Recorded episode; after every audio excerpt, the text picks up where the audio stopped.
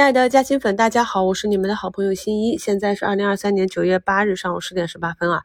今天早盘前，由于香港那边黑色暴雨警告，港交所取消早盘交易。沪深股通同步暂停，所以今天没有外资砸盘，没有外资砸盘呢。我们目前是一个补反行情啊。那么领涨的板块呢，依旧是我们近几周一直强调的以华为芯片为中心发散的。昨天大跌的啊，这个华为芯片方向，像光刻机、卫星导航、卫星导航信号，这里大部分都是与国防军工相关的。板块内的龙头啊，华丽创通啊，在昨天冲高回落之后呢，目前又是十八个点的反包。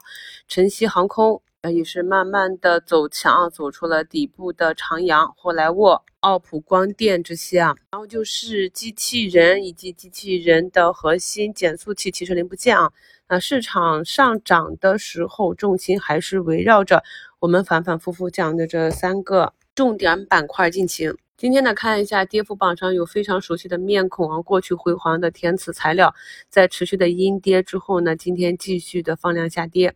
像新能源板块经历了它二零一九年到二零二一年的辉煌之后，仅在去年的四月份啊，有一波比较大级别的中级反弹之后呢，板块内的大部分个股呢都是震荡下跌啊。而即使是市场昨天科技股是重灾区，面对市场的大跌啊，在昨天的节目里我也是讲，华为芯片这个主线呢大概率是没有结束的啊。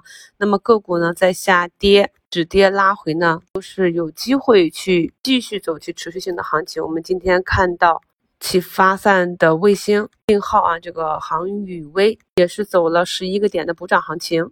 光刻机、光刻胶里的龙头张江高科啊，再次封上了涨停。荣大感光、腾景科技、华映科技、创耀科技这些啊，今天都是强力的反包。包括呢，昨天在收评里啊，给大家贴了一个热点题材强势图，缺口低吸，大家可以看一下节目简介中的图一，在市场科技热点板块下跌的。行情中啊，表现的比较强势的这个长山北明啊，那么今天呢，再次回踩到五均呢，就再次拉高，盘中呢冲击十个点，目前回落六个点左右啊。所以呢，每当市场大跌的时候，大多数的普通投资者会感觉到沮丧、受伤啊，大骂市场。但我是跟大家强调过了，只有经过市场检验的。反而是在百分之九十个股都下跌，就像昨天市场里有四千五百多家下跌，只有四百五十多家上涨。那么在这些上涨的板块个股中，如果有熟悉的身影，有符合你技术形态的，则恰恰是表现了个股中做多资金的一个坚决的态度啊。那么在行情转好的时候，往往更容易首先走出反包反弹短期新高的行情。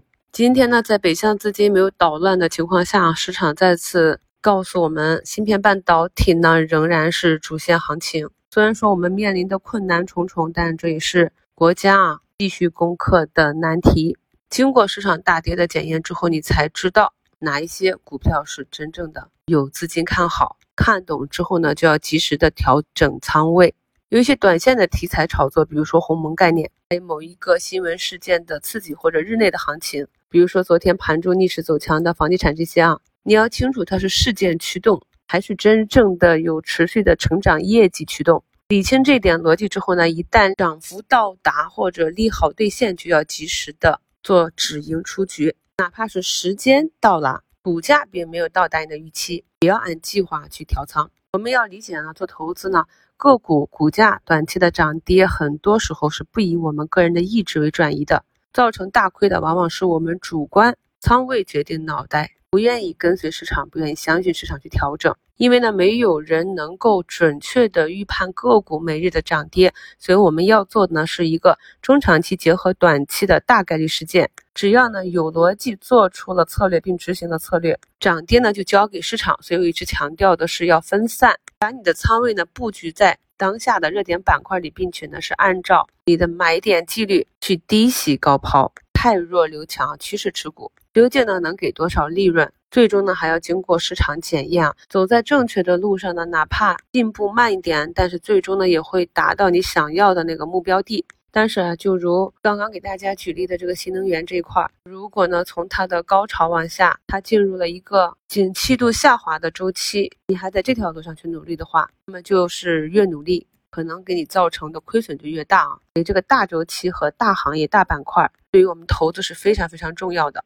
市场虽然是涨跌参半，但是指数呢还是表现的比较弱。今天市场涨势比较强的，依旧是集中在周三啊领涨的光刻机、光刻胶、卫星导航这些热点板块的核心环节中。今天是周五，还不知道周末有什么样的消息啊？那周一如果北向继续的砸盘，如果周五的上涨，这些板块呢周一上涨和下跌跌是有可能的。所以近期呢还是以震荡式的技术啊，恐慌下杀拉回低吸，放量上涨。冲高回落啊，高抛，至少是分出一部分活动仓，手工量化应对吧。市场走出新的确定周期，还是需要一定的时间。祝大家下午交易顺利，我们收评再聊。